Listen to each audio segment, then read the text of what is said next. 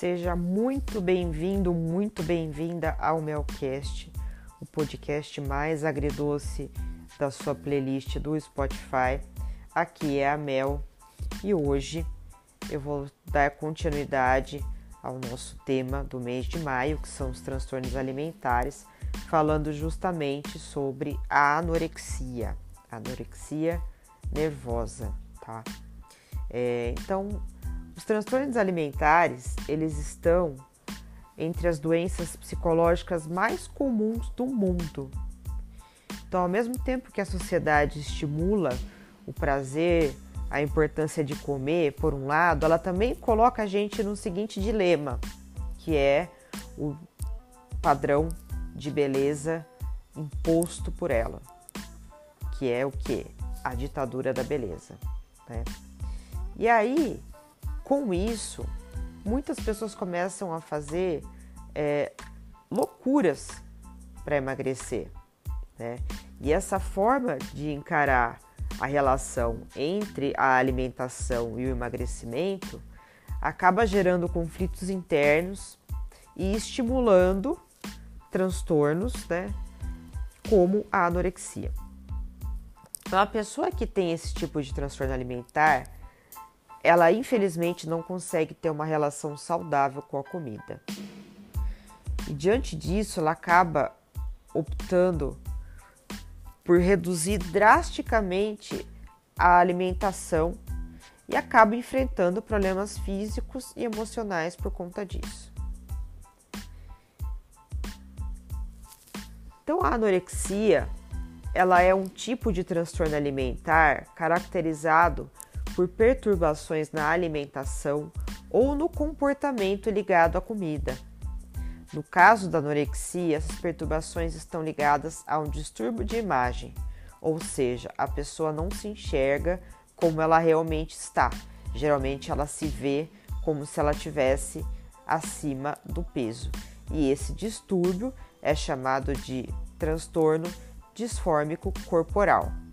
Quem quiser pesquisar na internet e entender um pouco melhor, ajuda bastante a ver essa dificuldade que os anoréxicos têm de olhar no espelho e realmente perceberem que estão magros. Existem outros transtornos alimentares, inclusive que eu já falei, né? Que tem a bulimia e tem a caso, no caso da compulsão alimentar. O que acontece, a, a semelhança entre a anorexia e a bulimia é o medo de engordar. Né? Só que esse transtorno ele acaba uh, sendo associado a várias outras questões extremamente complexas de ordem fisiológica, de ordem psicológica e de ordem social. Não são conhecidas as causas exatas da doença, mas nós sabemos que tem uma influência dos fatores biológicos, dos fatores emocionais e dos fatores ambientais. Então, a anorexia ela pode estar relacionada a outros problemas psicológicos, como a depressão e a ansiedade. E também pode acontecer de uma pessoa desenvolver a anorexia e, com o passar do tempo, ela também desenvolver depressão. Até por conta de ficar com o seu organismo todo debilitado. Mas a gente vai falar sobre isso um pouquinho mais para frente. Ela é mais comum em mulheres e foi feita uma pesquisa uns cinco anos atrás, mais ou menos, falando que eh, houve um aumento de 20% nos casos de mulheres com anorexia. Né? Então, o número de casos ele é maior principalmente em algumas profissões que são marcadas pela pressão do padrão de beleza, né? como por exemplo modelos, uh, pessoas que são uh, digital influencer, né, que tem uma necessidade de mostrar um corpo muito magro às vezes, até aparecendo os, os ossos, até esquelético, né? E isso faz parte da imagem que essa pessoa transmite.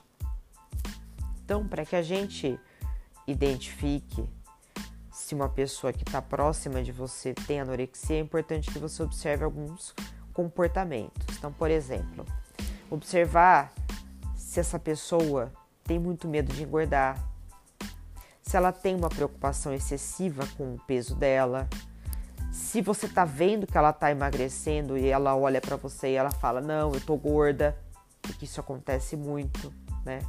Se você percebe que ela se isola na hora de se alimentar, não quer comer junto com a família, ou até mesmo diz que chegou da rua e já tinha comido quando na verdade ela não comeu, ou ela tá fugindo da alimentação, né? É, a disposição para fazer dietas restritivas dedicação excessiva ao exercício físico, uso de roupas mais largas para esconder a perda rápida de peso,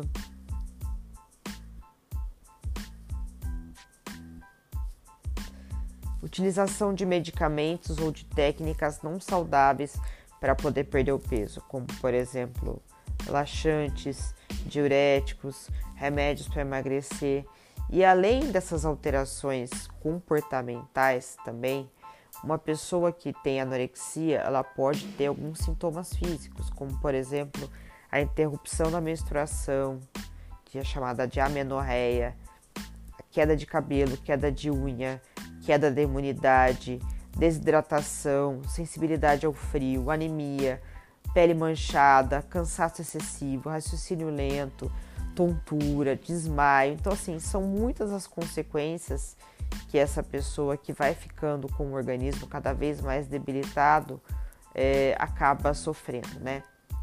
Então, assim, qual é a maior preocupação quando a gente fala de anorexia, né? É o ponto uh, dela chegar num estado de emagrecimento tão profundo que ela tenha que ser internada, que ela tenha que fazer um tratamento de reabilitação para poder voltar a ganhar peso. Só que nisso, o corpo dela pode não responder positivamente, que às vezes ela pode usar vitaminas, suplementos, ser internada, tomar soro, tudo mais, e os órgãos não responderem bem, o corpo não responder bem, né?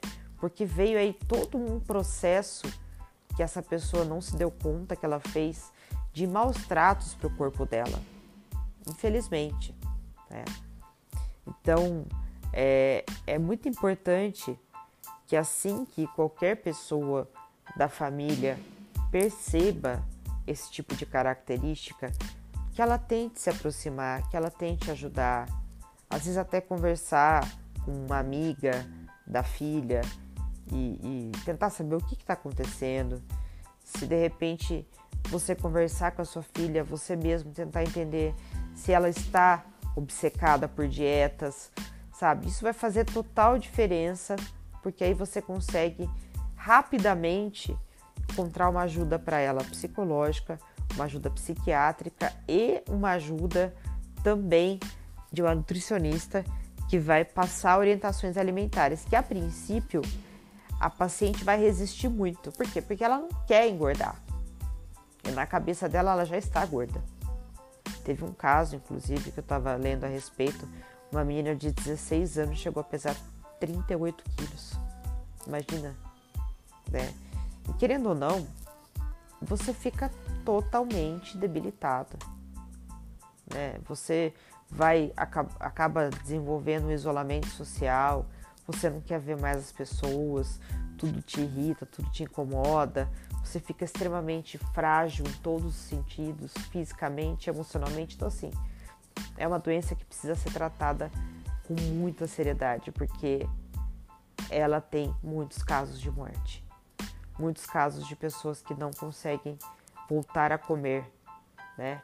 Que elas é, se desacostumam a se alimentar e mesmo num processo de internação o corpo não se recupera e essa pessoa pode vir a óbito. Então, cuide de quem é da sua família, cuide de quem é seu amigo, antes que aconteça alguma coisa com essa pessoa e ela perca a vida dela. E principalmente você, se de repente você está me ouvindo e você tem uma tendência né, a ficar pensando que tem que emagrecer, que tá gordo, que isso, que aquilo, que é, é esse discurso que as pessoas usam, né? Cuidado com as redes sociais. Cuidado com as comparações que você faz, porque isso muitas vezes é um gatilho que vai fazer com que você entre num processo que, ao invés de ser de promoção de saúde física, vai deixar você ainda mais doente, debilitada e pode inclusive acabar com a tua vida. Tá certo? Espero que vocês tenham gostado desse podcast, apesar de drástico, ele é extremamente verdadeiro.